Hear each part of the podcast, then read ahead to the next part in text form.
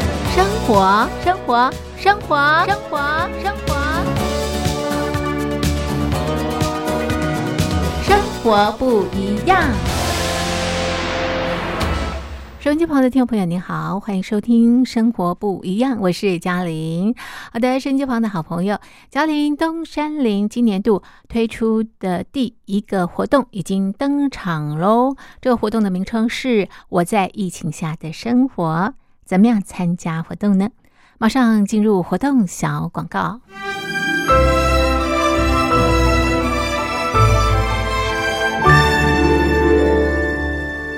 我在疫情下的生活。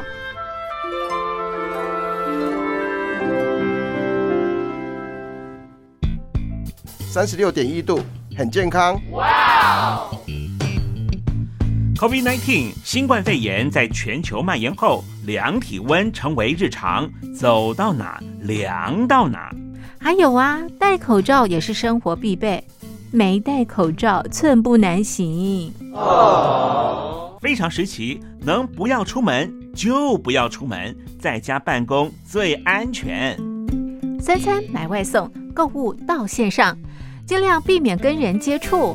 非得出门也要与人保持距离，小心再小心。回家后一定要勤洗手。啊，反正心里怎么说呢，也有点紧张。病情现在这么严重，心里总有点恐慌的。回去以后赶快的就，就是洗仔细的点儿，哎，洗彻底的点儿。而现在没有健康码、核酸检测，在大陆哪儿都去不了。出国旅游更是想都别想。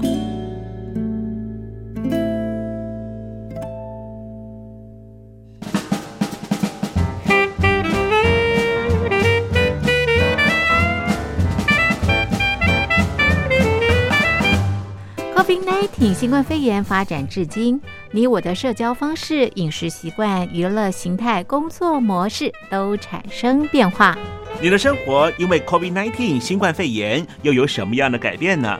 马上写下来，参加征文活动。我在疫情下的生活就有机会得到短波收音机哦。活动从三月一日进行到五月三十一日。来信请寄台北邮政一七零零号信箱，台北邮政幺七零零号信箱，嘉陵东山零收。电子邮件请寄 lily 三二九 at m s 四五点 hi net 点 net l i l i 三二九 at m s 四五点 hi net 点 net。我们期待您的来信。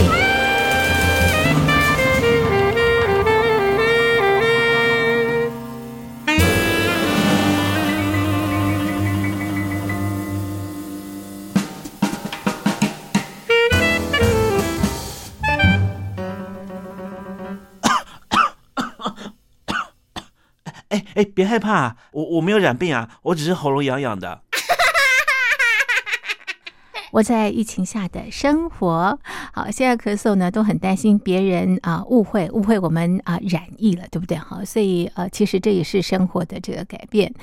好的，这是啊，嘉陵东山林今年推出的第一个活动，我在疫情下的生活。我想，COVID-19 新冠疫情对我们的生活影响方方面面，相当相当的大哦。收音机旁的听众朋友，感触一定非常非常的深刻。只要写下疫情对你生活的改变，寄给我们，就可以参加抽奖，就有机会拿到我们的短波收音机。活动进行到五月底，请大家告诉大家，赶快来参加活动。嘉陵东山林在台北等候听众朋友的来信喽。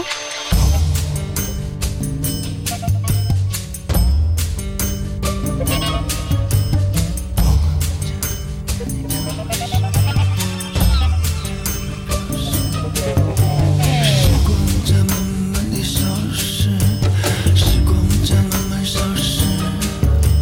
时光在慢慢地消失，时光在慢慢消失。到了大厦，听感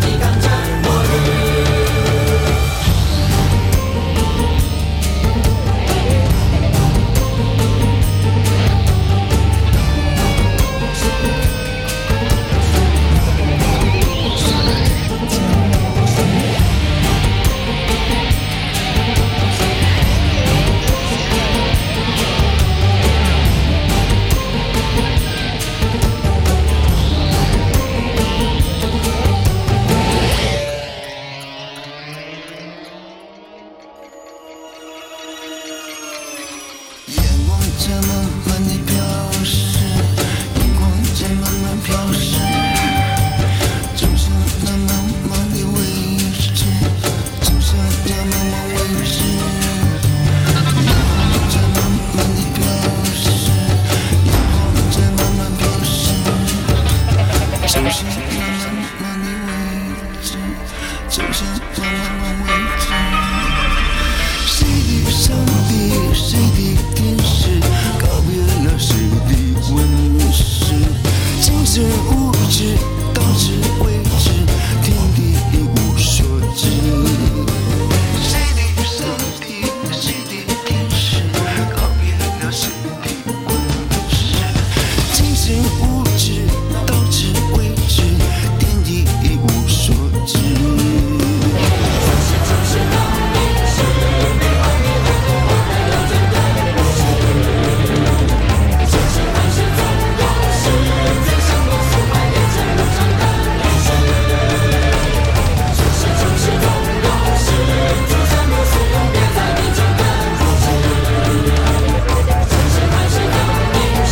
山盟海誓早已淹没我的历史。眼看轮回的城市，该关上水晶还是再创造秩序？一言不值的盛世，该回忆故事还是找一个故事？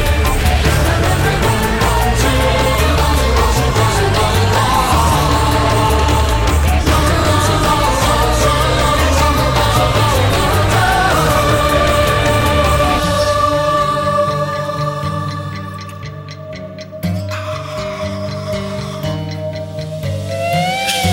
在慢慢地消失，阳光在慢慢飘逝，流光在慢慢地交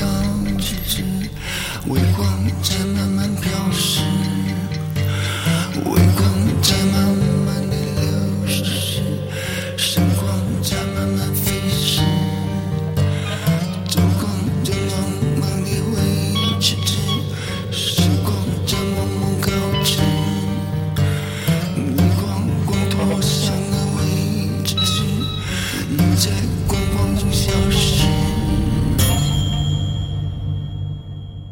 这是罗大佑演唱的《时光在慢慢消失》。收音机旁的听众朋友，您好，我是嘉玲。您现在收听的节目是《生活不一样》。好的，今天是中华民国一百一十年，西元二零二一年三月十九号，星期五。今天在《生活不一样》节目当中，我们进行的单元是两岸新闻研究室。今天我们要关心的是中共的人大政协会议。那么从两会当中呢，关心的是香港的选举制度以及泛民主派受审的新闻。马上进入单元。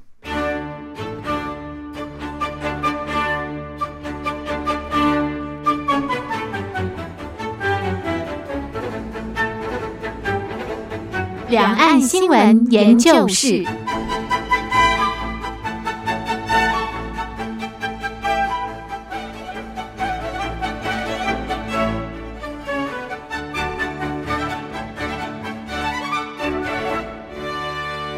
现在进行的是两岸新闻研究室单元。今天在单元当中邀请的来宾是台北海洋科技大学通识中心教授吴建中吴教授。吴教授你好，主持人、各位听众朋友，大家好。好，那么今天在节目当中呢，我们要从两会来看香港的问题。我想全球都在关注啊这个香港的选举制度，另外呢也关注泛民主派啊被抓捕的这个事件。我们请啊吴教授来帮我们做一个说明。是哦，我想这个在这个两会召开之前，那习近平成功的宣布嗯这个大陆奇迹式的脱贫，是但是我们看到这个拜登在他的这个第一份的这个战略报告里面提到，中国是呃民主的威胁。嗯，那我们其实对照来看的话，其实在这个两会期间，嗯，那国际之间非常关注香港、新疆的问题，还有台湾的问题。那可是我们看到中共在这一次的两会期间，针对香港，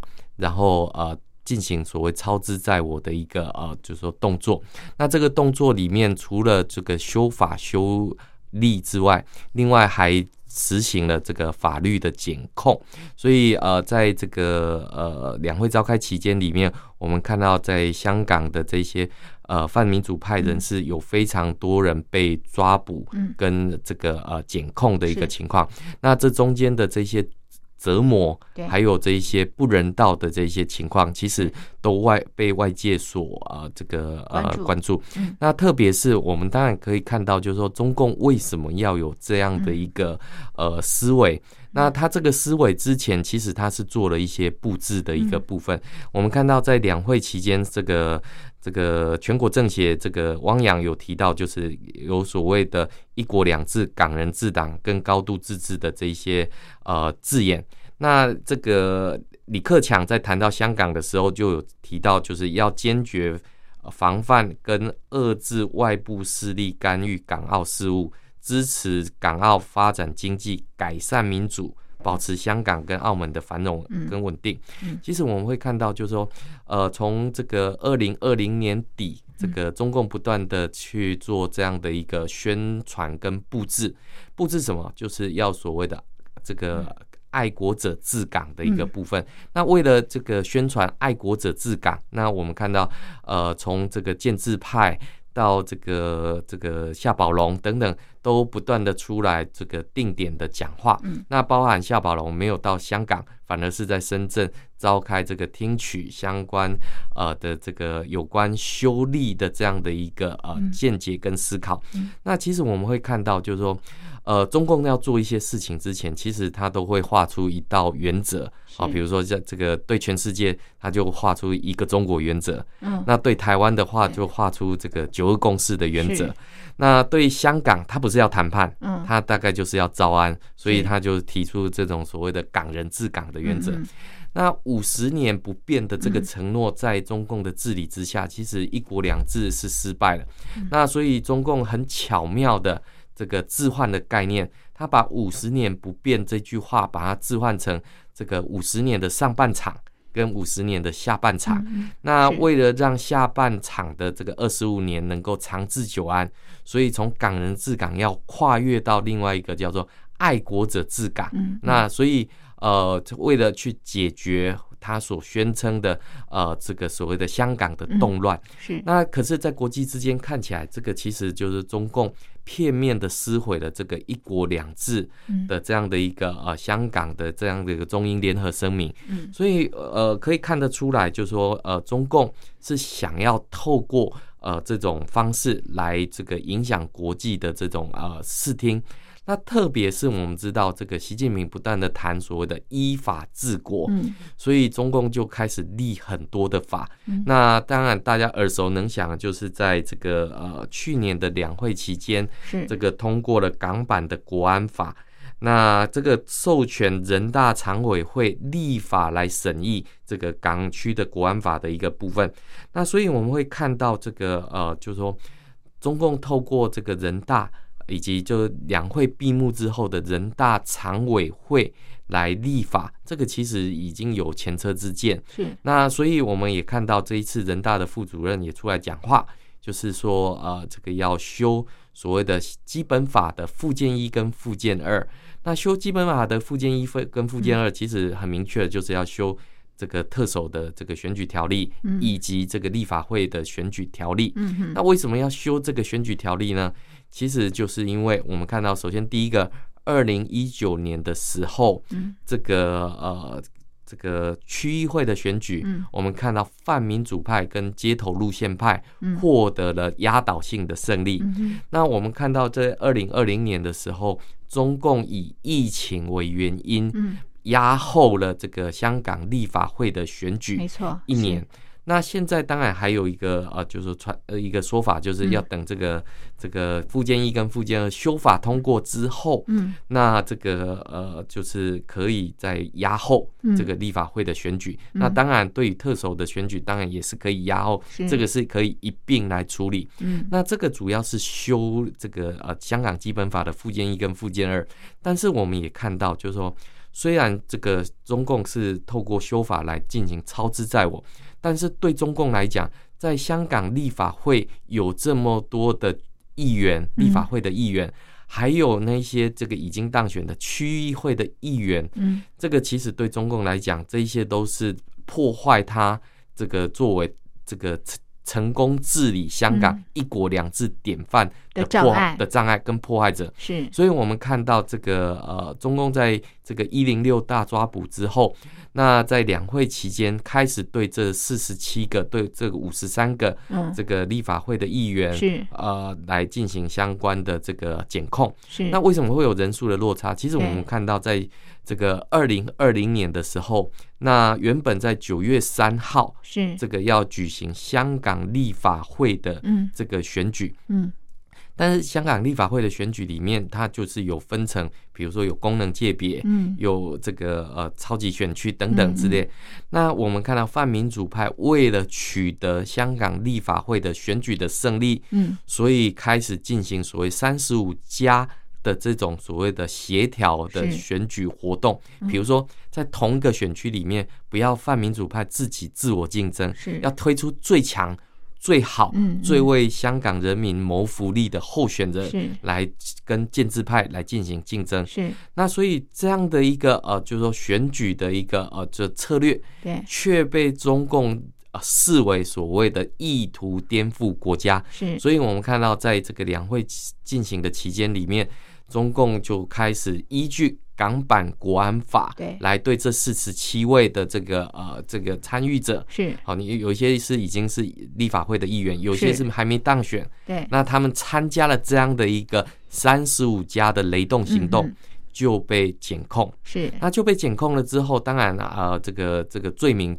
这个不一而足。嗯好、啊，甚至还有包括有一些嗯香港立法会的议员，嗯在他的政见里面提出来，就是他们要监督嗯特区政府的预算使用，是居然也被视为是这个意图颠覆国国家家政权政权。是那所以很奇怪的就是，当一个橡皮图章是，也就是全国人大。来要求另外一个具有民意的这个香港立法是会要变成橡皮图章的时候是，这个其实就是走民主的倒车，是这个对全世界来讲，这是不能接受的一个情况。但是我们看到中共就是这样做了，嗯嗯然后也就很明确的，就是把这四十七位的议员，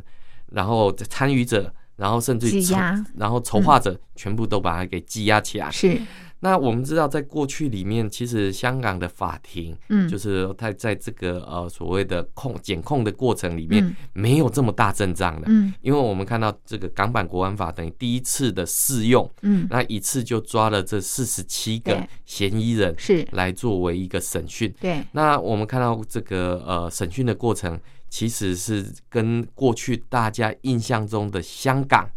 是截然不同的一个部分。那我们当然呃，可这个可以分成两个部分，第一个就是。呃，全国人大他们在审这个基本法的这个附件一跟附件二的修改，这个是不用跟香港人商量。嗯那另外一个部分就是，而这些参与选举的人意图主张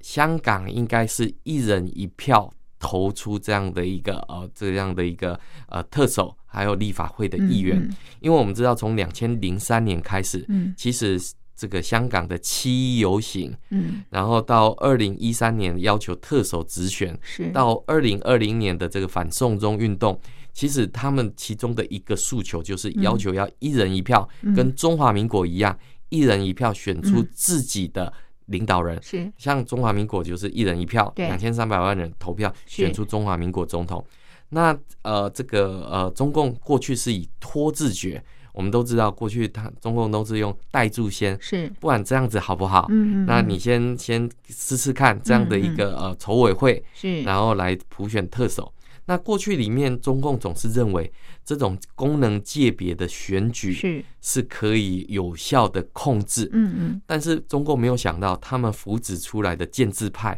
嗯一个比一个还要弱嗯，是始终没有办法得到香港人民的这种支持，所以我们看到建制派节节败退。是二零一九年，你看这个区议会的选举一全军覆没，是那到二零二零年的时候，这个香港立法会的选举，这个泛民主派等于是团结要推出这样的一个最好的候选人是来应战，在各个选举区别对里面。但是我们看到中共因为担心、害怕这样的一个呃，就是选举的再度挫败，嗯哼所以等于直接没收了选举，嗯哼用疫情的方式让嗯哼这样的一个呃呃疫情把是这样的一个选举延后压后。是那压后之后，可嗯是对他来讲，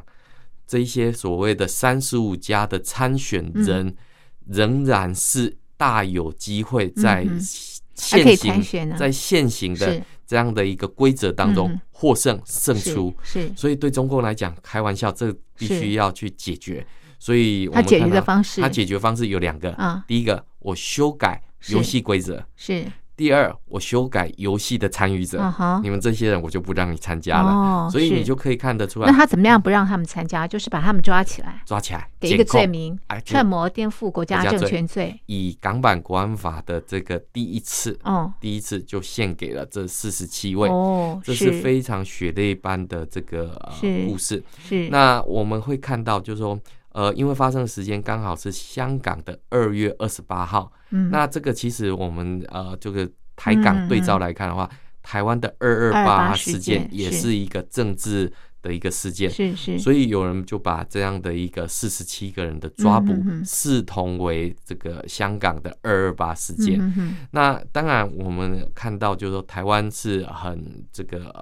嗯呃，经过了一个过程当中，走出了民主的康庄大道。嗯哼但是对香港人来讲的话，现在什么时候可以看到嗯这个呃光线？什么时候可以看到出口？嗯嗯，我想到目前为止，香港很多民众都嗯非常的绝望。嗯而我们也看到，在这个呃这个四十七个人在嗯对二月二十八号被抓捕的时候是，包括了这个呃英国驻港代表、嗯都到西九龙的这个法院嗯去要求要旁听，嗯却不得其门而入。那对英国来讲，就过去来讲，香港是它的殖民地，嗯那在一国两制嗯这个呃签订了中英联合声明之后，这个反交之后，嗯结果却没有办法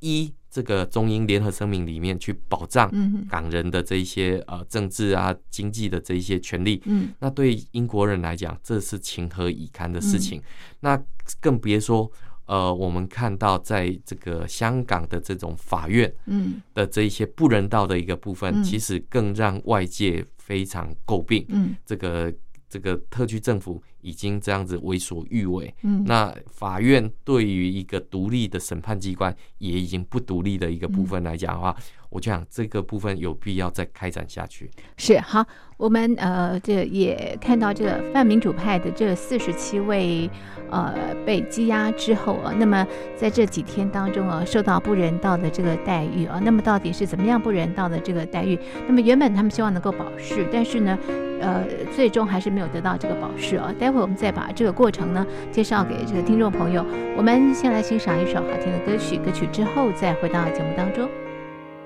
你曾说不想有天让我知道你对他有那么好。你说会懂我的失落，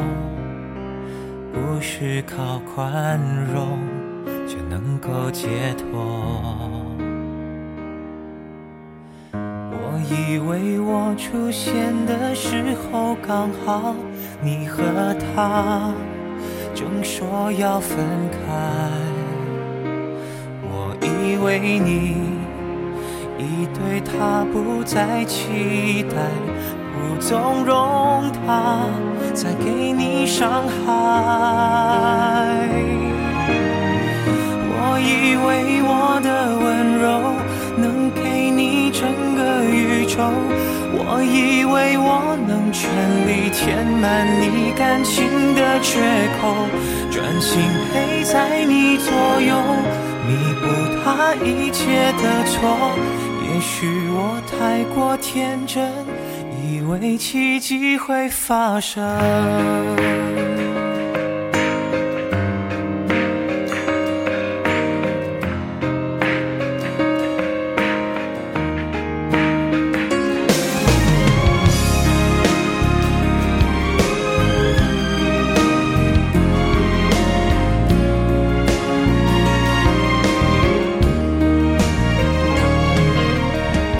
我以为终求你会慢慢明白他的心，已不在你身上。我的关心，你依然无动于衷。我的以为，只是我以为。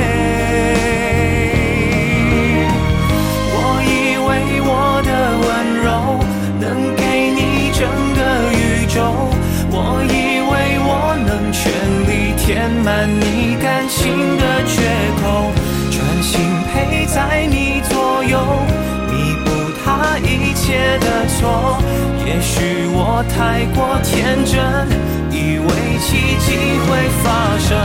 他让你红了眼眶。你却还笑着原谅。原来你早就想好你要留在谁的身旁。我以为我够坚强，却一天天的失望。少给我一点希望，希望就不是奢望。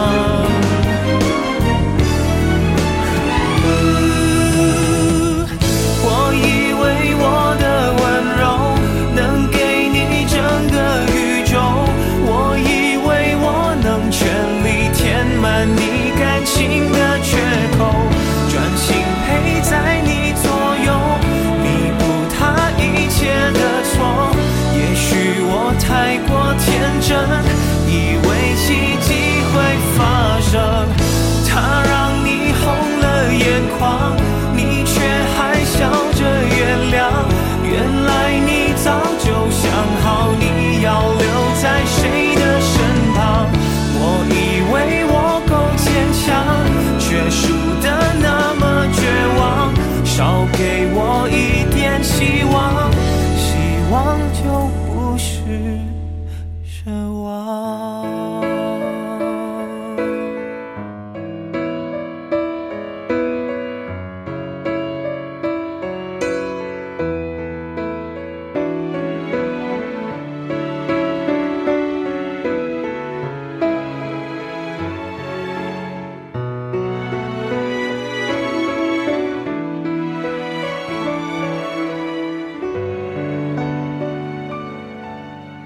收音机旁的听众朋友，欢迎继续收听《生活不一样》，我是嘉玲。啊，我们进行的是两岸新闻研究室单元。今天啊，在单元当中呢，邀请的来宾是台北海洋科技大学通识中心教授吴建中吴教授。那么今天我们从两会啊，那么关心呃香港的这个选举制度，那么要调整啊，有这个条例一、条例二啊，那这个未来这个香港的这个选举制度就完全掌握在中国大陆的这个手中了，对不对啊？而且呢，要爱国者治港，谁是爱国者啊？是呃，我们应该是会爱看党者吧？这个这个，哪怕是这个呃，在这一些四十七嗯名被抓的这嗯些、呃泛民主派，是他们有百分之九十九的香港人支持他的情况之下，对，有这样那的民民意意基础础，，那中共仍会扶植那百分之一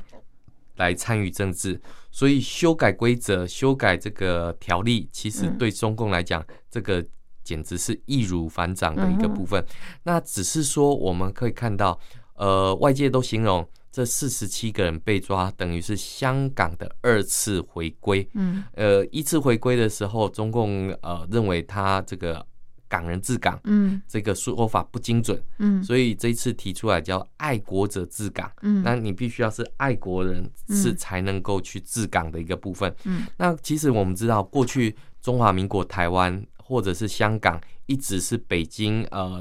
认为应该要学习、要借鉴的一个呃嗯典型。大陆很多民众都这么认为，但是我们看到，在中国大陆经济发展起来之后，怎么看台湾，怎么看香港，都越来越不顺眼，都不如北京。嗯那所以我们会看到，就是说，呃香港的这个呃路径哦，嗯我们知道过去我们节目也谈过，嗯呃，香港大概有三条路线之争，一条就是所谓的议会派，嗯嗯哦嗯，这个嗯叫走议会的监督派；嗯另外一条叫街头路线派，嗯嗯另外一条叫国际路线派。嗯这三个路线，嗯哼那我们看到这四十七个人被抓，嗯被抓的理由呃两个，嗯一个是哦说他们这个有嗯这样的一个呃协议合作嗯参选的一嗯个，这样也行不为，行，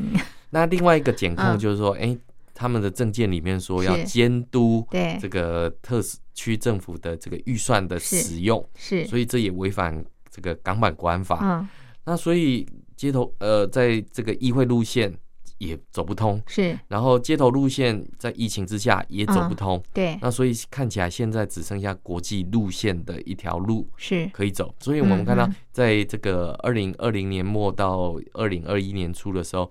呃，有许多的香港的这一些嗯呃这一些所谓的政政治犯，嗯他们都开始这个呃逃往嗯海外，嗯为香港的民主种子嗯这个留一线的这个生机。是那我们看到有一群没有离开的，哦那这一群没有离开的，他们还希望能够在议会路线里面来做嗯这这个努力。是但是如今全部都被检控为这种所谓的、嗯呃这个违反国国安法，对然后意图颠覆国家。对那这四十七抓捕个里面，比如说有这个呃这个有许多都是当时在制定香港法律的。这一些资深这个呃立法会的议员，是比如说李柱峰，八是十岁了，是你看到他过去里面，他是在香港嗯立法会里面立法，嗯哼哼结果现在被抓捕之后，嗯他被送进这个香港西九龙法院，嗯嗯自己变成被告，嗯然后用自己的话来解释，嗯来为自己辩护嗯他的这个、呃这个呃立场嗯跟想法。嗯那这是何何其的讽刺的一个情况。嗯哼对那我们看到这个呃，这个香港法庭从来没有发生过这么一件事，是也就是说，四十七个因为初选嗯而被逮捕的民主派人士，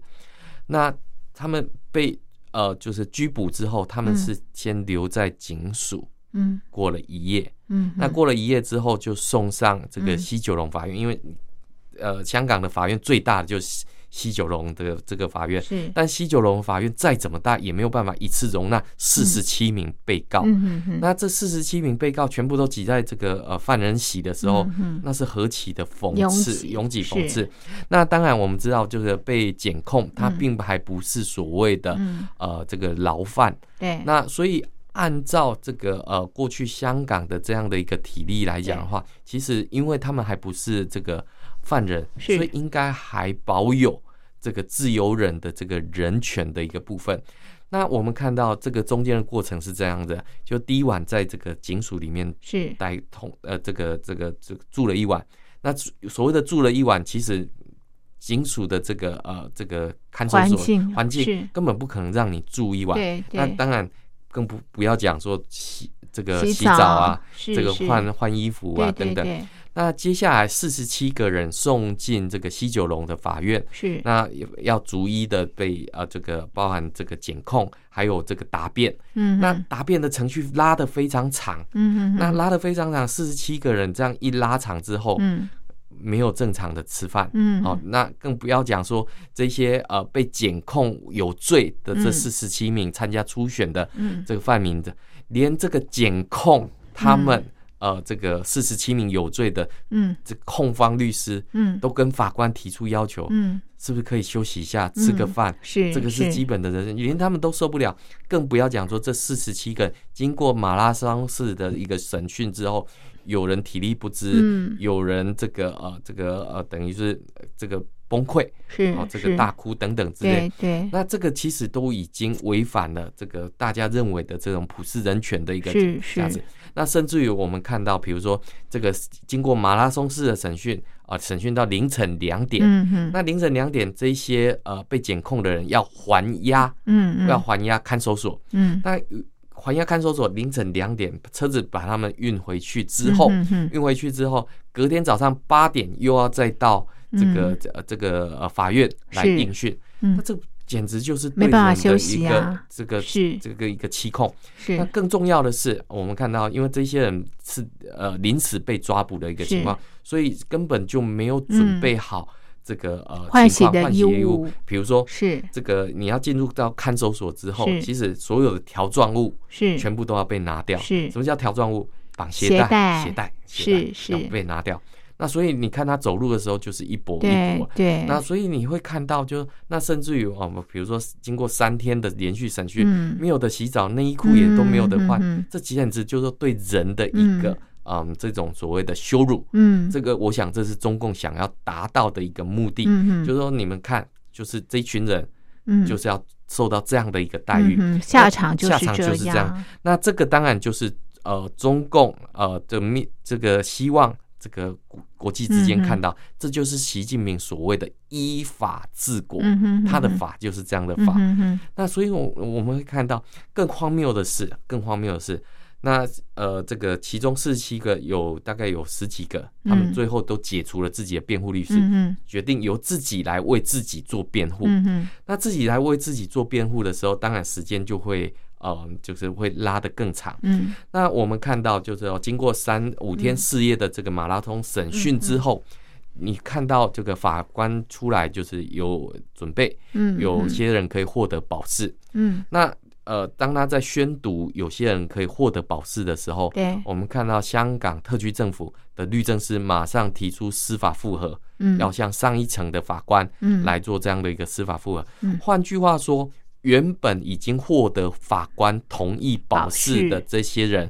马上从天堂掉到地狱，没错又要还押是看守所。嗯那所以你会看到就，就是说嗯，透过复杂的、长期的马拉松式的这种审讯方式，嗯哼就是要折磨民主派的这样的一个呃嗯哼心心理。所以是你会看到，就是这个就是中共这个呃很明显的就是类似像过去的劳改、嗯，过去的新疆在教育营，其实都是类似的要这种磨损他的磨意损他志的意志的一个情况。嗯那问题是，呃，面对呃检控，还不是只有这一条、呃嗯、罪名？那陆陆续续，比如说像我们现在看到，比如说这个呃七二八嗯的这个、呃这个太子捷运站的这个嗯事件。还有包含这个黑衣人事件、嗯等等，陆陆续续中共都开始检控，那甚至于把原告打成这个被告的一个情况。嗯嗯那所以你会看到，就是说这样的一个依法治国，嗯更让国际之间非常的呃担心。嗯嗯那所以我们也看到，就是说包含这个呃西这个英国驻港代表，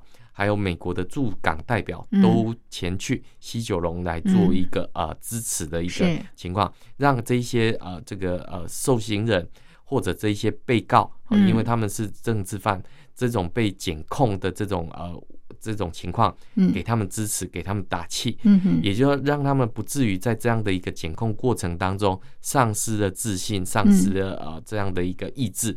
那所以我们也看到，就是说从这样的过程当中，因为呃包括了，因为他们被检控的过程，所有的手机都是被没收的，嗯所以更不可能接收到外界的这些资讯。那更不要讲他们跟家人的这个分离对，他们家人只能透过电视的是这个转播的嗯这样的一个画面也里没面办来法也没探视有探视。嗯那更不要讲，呃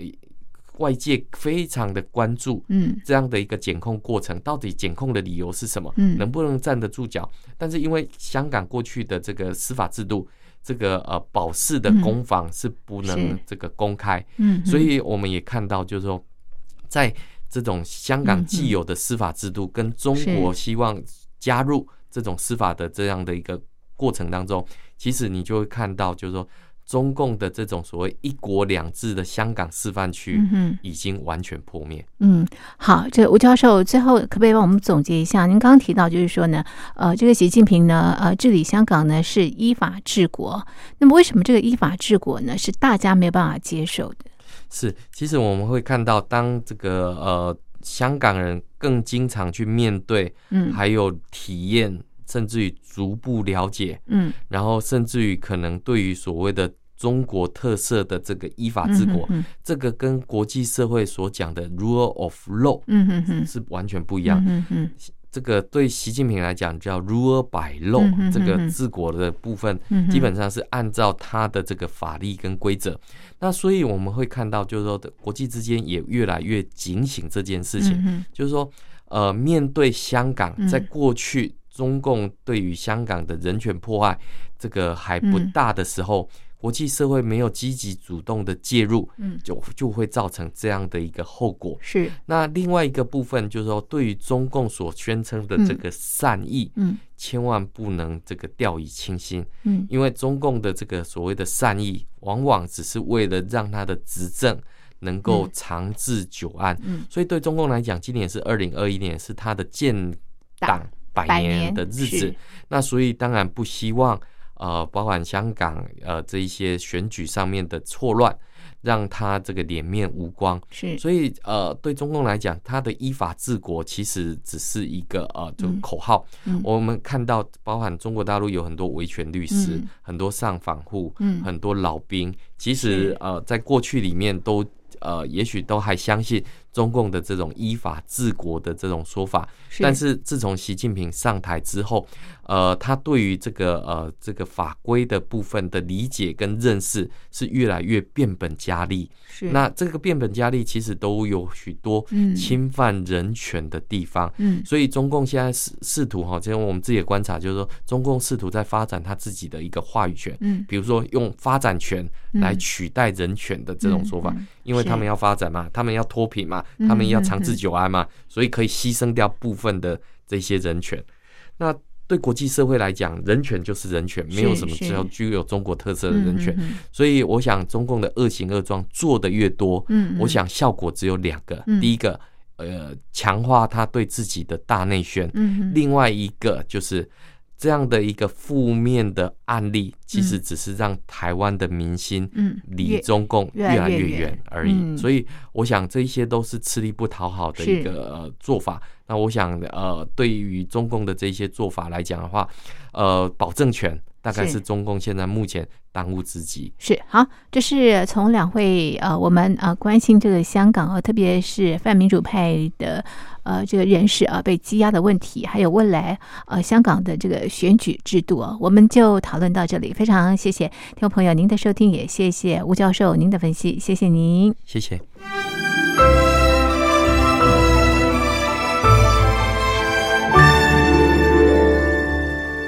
我在疫情下的生活。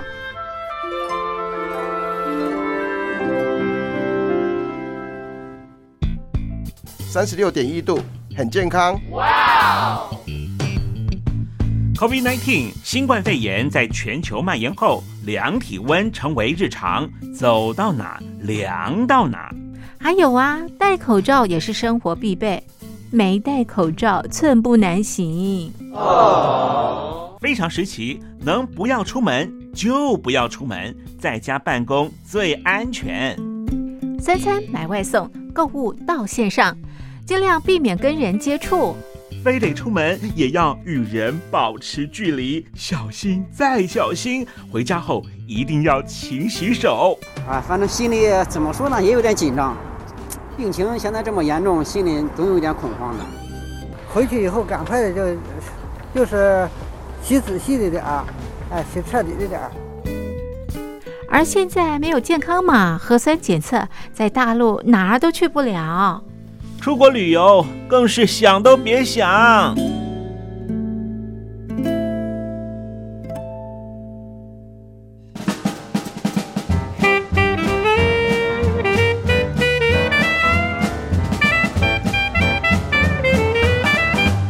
COVID-19 新冠肺炎发展至今，你我的社交方式、饮食习惯、娱乐形态、工作模式都产生变化。你的生活因为 COVID-19 新冠肺炎又有什么样的改变呢？马上写下来，参加征文活动。我在疫情下的生活就有机会得到短波收音机哦。活动从三月一日进行到五月三十一日。来信请寄台北邮政一七零零号信箱，台北邮政幺七零零号信箱，嘉陵东山零收。电子邮件请寄 lily 三二九 at ms 四五点 hinet 点 net。 l i l i 三二九 at m s 四五点 inet 点 net。我们期待您的来信。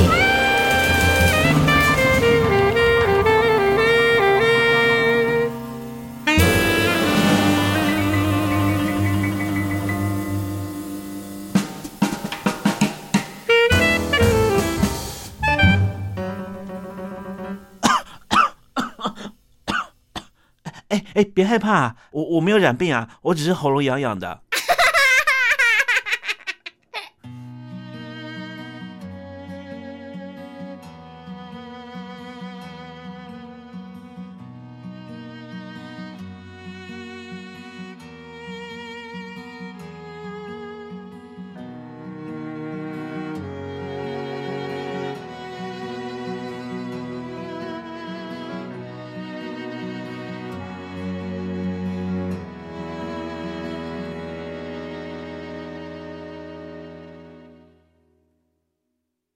有人说着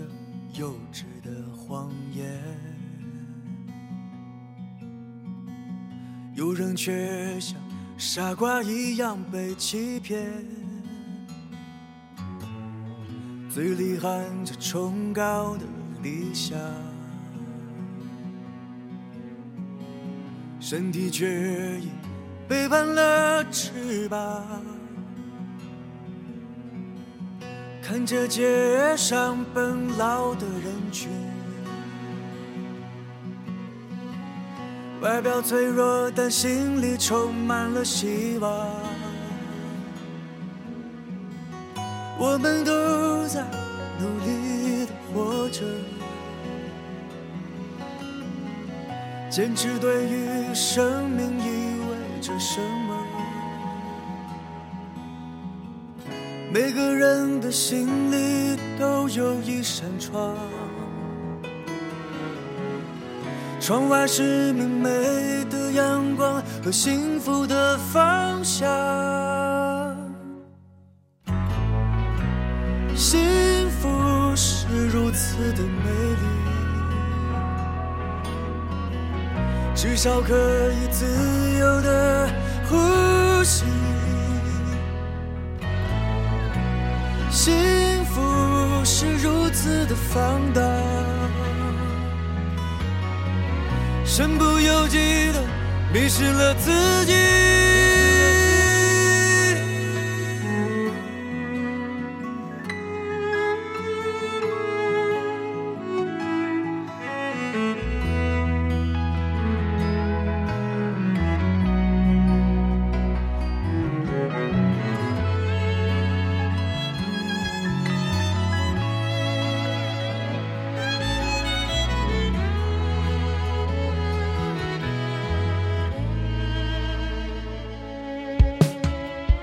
看着街上奔劳的人群，外表脆弱，但心里充满了希望。我们都在努力的活着，坚持对于生命意味着什么。每个人的心里都有一扇窗，窗外是明媚的阳光和幸福的方向。幸福是如此的美丽，至少可以自由的呼吸。幸福是如此的放荡，身不由己的迷失了自己。幸福有时候很遥远，我们学会坚强去等待。幸福它到底在哪里？它就在那扇窗的外面。幸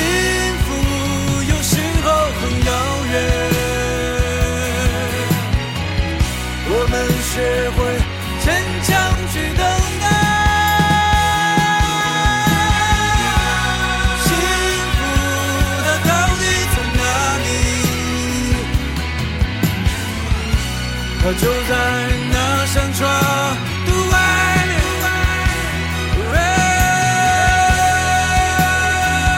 幸福在哪里？幸福在哪里？在哪里？